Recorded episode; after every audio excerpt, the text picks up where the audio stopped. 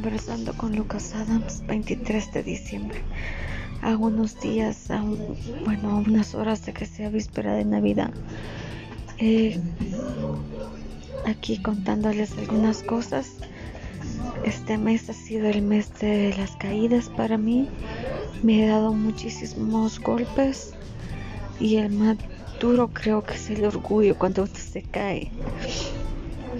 Aparte de eso, pues ayer me volví a caer, me golpeé la cabeza, lo cual es no muy bueno, como que tengo que empezar a usar casco.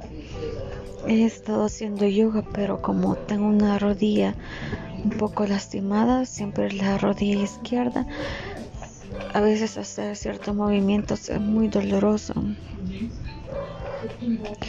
Y también he estado convulsionando bastante.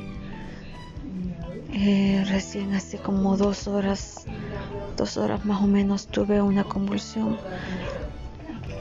Fue bastante larga y, y bastante dolorosa.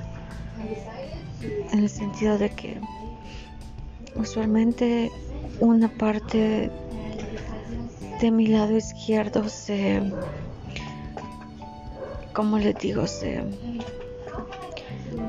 se pone se cierra. En este caso fue mi brazo izquierdo el que dejó de moverse. Poco a poco iba perdiendo el habla, no podía dar instrucción a mi papá. Y cuando, por ejemplo, alguien me agarra la mano o me intenta tocar, es como que mi cuerpo automáticamente se siente presionado y rechaza. Y también Estuve a punto de asfixiarme con mi propio saliva.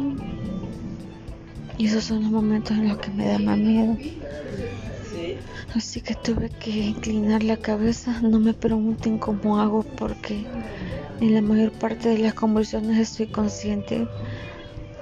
Para mí sería una dicha completa estar inconsciente y no saber qué es lo que está pasando pero no es así. Estoy consciente. Entonces, pues tengo que afrontarlo. Tengo que ver los rostros de mi papá, de mis hermanos. Para uno de mis hermanos es como, ah, otra vez está convulsionando. Mis papás se preocupan porque saben que en una de esas quizás no voy a despertar. Y mi mamá, mamá trata de, de darme ánimos, pero les confieso que a veces siento que esto no es vida. Tener que tomar pastillas para controlarme, usar bastón no es la vida que yo esperaba tener.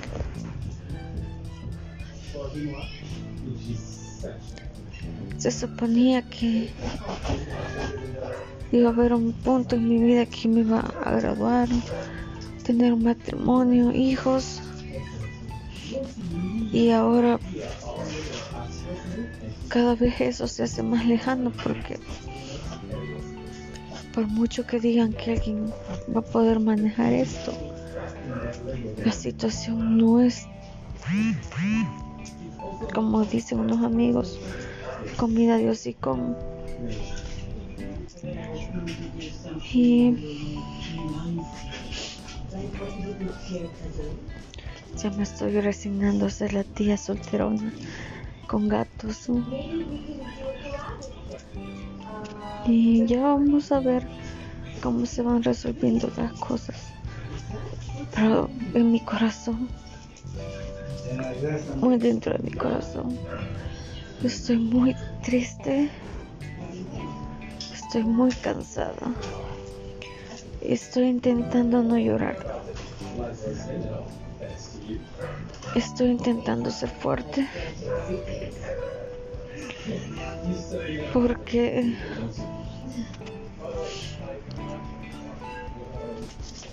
Tengo mis padres.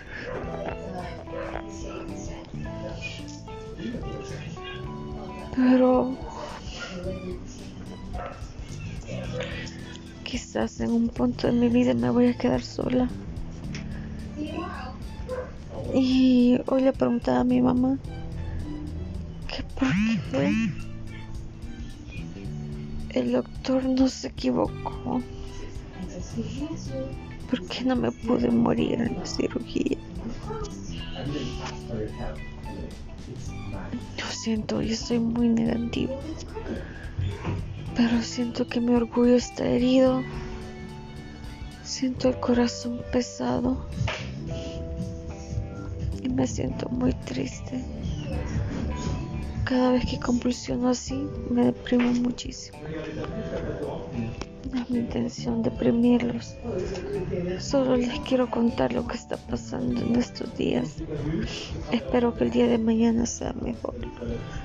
Gracias por escucharme como siempre.